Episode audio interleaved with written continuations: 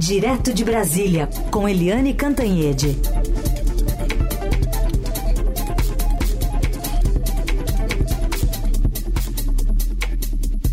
Oi, Eliane, bom dia.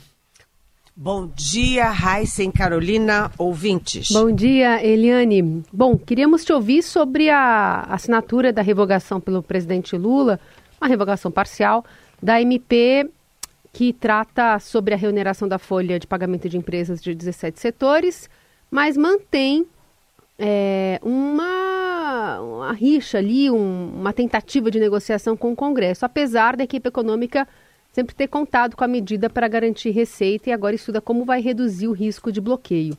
Qual que está o clima por aí?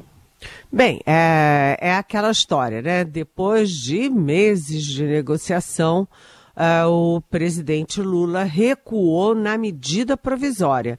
Então, ele manteve a parte daquela medida provisória do ano passado, uh, do finalzinho do ano passado, né?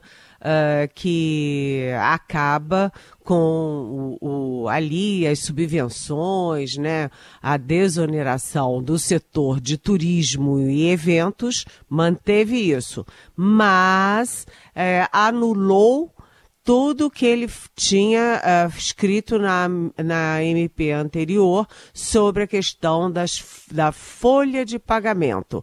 A gente lembra que 17 setores da economia, que são os setores que mais empregam, uh, têm ali, vamos dizer assim, vantagens, privilégios uh, em relação à tributação.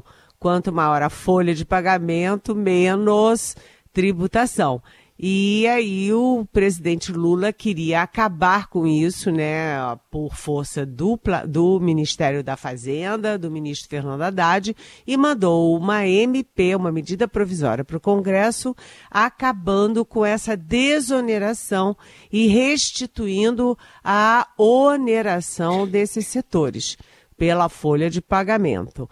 É, foi uma gritaria, né, porque o Congresso tinha mantido a desoneração, o governo acabou, e aí, com a desoneração, e aí uh, ficou aquele empurra-empurra. Qual foi a solução? O Lula ontem fez uma medida provisória, né, mantendo a desoneração desses setores, mas. Deixa eu desligar aqui o telefone, peraí. Muito bem. Desculpa. é, ele fez essa medida provisória é, desfazendo a outra nessa parte da desoneração da folha, mas a guerra continua por quê? Porque depois de desfazer por medida provisória, o Lula vai refazer a reoneração da folha via projeto de lei. A diferença é que a medida provisória entra em vigor automaticamente antes é, da manifestação do Congresso e o projeto de lei só entra em vigor depois de negociado, de tramitado no Congresso, né, e ser aprovado no Congresso. E qual é a expectativa? É de que o Congresso, tanto Câmara quanto Senado, não aprovem, assim como não aprovariam a medida provisória, também não aprovem o projeto de lei. Ou seja, é uma chatice, um empurra, empurra, e a gente tem até dificuldade de explicar. Reonera, desonera, reonera, desonera. O fato é o seguinte, é que a guerra continua porque uh, o governo cedeu à pressão dos presidentes da Câmara e do Senado, dos líderes e da grande base da Câmara e do Senado e voltou atrás no instrumento, que é a medida provisória, mas insiste no, na questão de fundo, né? É, no conteúdo agora via projeto de lei. É só uma questão de tempo para a apresentação desse projeto de lei, mas o Congresso não tem nem um pouco de disposição de aprovar a volta da oneração da tributação da folha de pagamento desses 17 setores. Tá bom, vamos acompanhar então, porque não acabou. É, Eliane, outro assunto é que o governo também tem feito acenos agora para bancadas críticas a ele e também, por outro lado, prepara uma retaliação aos aliados que assinaram um pedido de impeachment contra o presidente Lula por causa daquelas declarações envolvendo a, a guerra em Gaza. Como é que estão esses movimentos? Pois é, é, na verdade, o governo, né, que tem ali uma base oficial de apoio muito ampla, né? Tem ministério até para partidos que votaram em Bolsonaro uh, nas eleições de 2022, mas encontra muita dificuldade no Congresso, com presidentes muito fortes, né? O presidente da Câmara, Arthur Lira, pressionando para cá, para lá, o presidente do Senado, Rodrigo Pacheco, também. Então, o Lula agora está fazendo é, acenos, né? Está se aproximando de duas bancadas que são muito fortes. Uma é a bancada da Bíblia, ou seja, a bancada evangélica, e ontem já teve uma primeira vitória. Por quê? Porque a comissão da Câmara aprovou é, a ampliação da desoneração. Atenção, desoneração de novo né, a camaradagem dos impostos para igrejas evangélicas, todas as igrejas, mas no fundo, no fundo, quem está brigando por isso são as igrejas evangélicas. Esse projeto de ampliar a desoneração para as igrejas é um projeto de autoria do Marcelo Crivella, que é deputado federal, que foi afastado da Prefeitura do Rio e que é, é líder da Igreja Universal do Reino de Deus. É, a gente é, sabe como é que as igrejas são poderosas dentro do Congresso e fora do Congresso, tanto que estavam ali, a igreja evangélica era um fator importante de convocação e de fortalecimento da manifestação do Bolsonaro no domingo. É, do outro lado também o Lula está recebendo aí uh, muita pressão da bancada do agro, do agronegócio, e ontem ele se reuniu com o ministro da Agricultura, Carlos Fávaro, para quê? Para tentar é, promover aí uma compensação para as dívidas contraídas por setores importantes é, do agronegócio. Então, o Lula está trabalhando na aproximação com a bancada da Bíblia e a bancada do boi, como a gente chama. Do outro lado, você teve Uh, tem aí um pedido de impeachment do Lula que tem 139 assinaturas na Câmara. É o número maior de pedidos de impeachment do que, por exemplo, tiveram a Dilma e tiveram, uh, enfim, os outros presidentes anteriores. 139 é muita coisa. E o governo decidiu retaliar aqueles aliados, ou seja, aqueles deputados de, é, de partidos que têm cargos no governo, Uh, cortando privilégios deles, por exemplo, é, reduzindo ali a liberação de emendas, é, cortando é, cargos regionais. Ué, afinal das contas, o cara é governista, mas assina um pedido de impeachment do presidente da República, então, atenção, né? O clima está um tanto tenso. É, aliás, ontem teve uma reportagem no Estadão muito interessante dizendo que 19 deputados do PL, que é o partido do Bolsonaro, não assinaram esse pedido de impeachment do Lula. Tudo é muito confuso, né, gente? Hum. Vamos ver como é que vai andar também essa retaliação que está no forno. Bom, a gente vai continuar com a Eliane Cantanhete conversando conosco de Brasília sobre uma manifestação do presidente Lula, que admitiu em entrevista à Rede TV que o ato em apoio ao ex-presidente Bolsonaro no domingo foi grande. Não é possível negar um fato. eles fizeram uma manifestação grande em São Paulo. Sim. Mesmo quem não quiser acreditar, é só ver a imagem que tem a manifestação Isso. grande. Dado concreto é que foi a manifestação em defesa do golpe. Eles todos com muito medo, com muito cuidado, acho que tinha até um teleprompter para não falar nenhuma palavra que pudesse confundi-los. Mas, de qualquer forma, é importante a gente ficar atento essa gente está demonstrando que eles não estão para brincadeira. Isso. Eles querem continuar muito forte, não é só no Brasil, não, é no Brasil, na América Latina, na Europa inteira, estão ganhando o corpo, negando a democracia, negando as instituições e falando as maiores barbaridades possíveis. Eles não têm nexo, eles não têm limite. Bom, ele também se manifestou sobre anistia, né? Falou sobre a manifestação de Bolsonaro também nesse domingo como uma confissão de tentativa de golpe de Estado.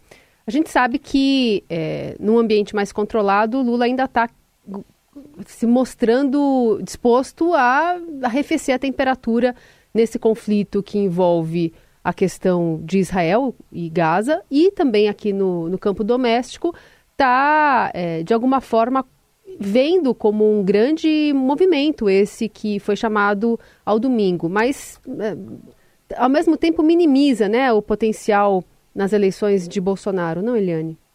Sim, é, o presidente Lula uh, reconheceu o óbvio, né? Que tinha muita gente, foi uma grande manifestação, sim. Agora, ele chama a manifestação como de manifestação pró-golpe é, mesmo que não tenha tido faixas, cartazes pedindo fechamento uh, do Congresso, fechamento uh, do Supremo, prisão de ministro, aquelas coisas todas, né? Ele considera que aquela gente toda que foi a Paulista é a favor de, enfim, medidas drásticas, golpe. E ele lembra que esse movimento da extrema-direita é um movimento que não é particular do Brasil. Acontece na Europa, é, acontece na América é, Latina e ele não citou, mas nos Estados Unidos também. A gente viu aquela invasão do Capitólio, né? Aliás, estimulada é, ostensivamente pelo então presidente Donald Trump, que perdeu as eleições.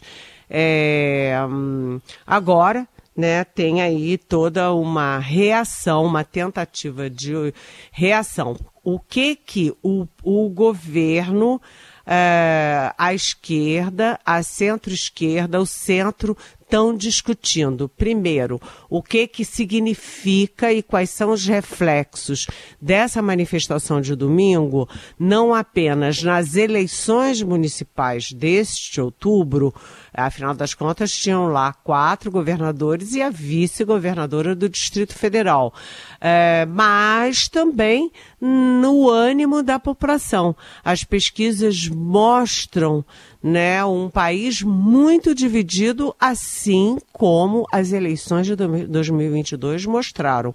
E aí a esquerda tenta articular uma manifestação a favor da prisão do Bolsonaro. Olha, eu acho muito arriscado, porque nos últimos anos quem põe povo na rua, gente na rua é o Bolsonaro.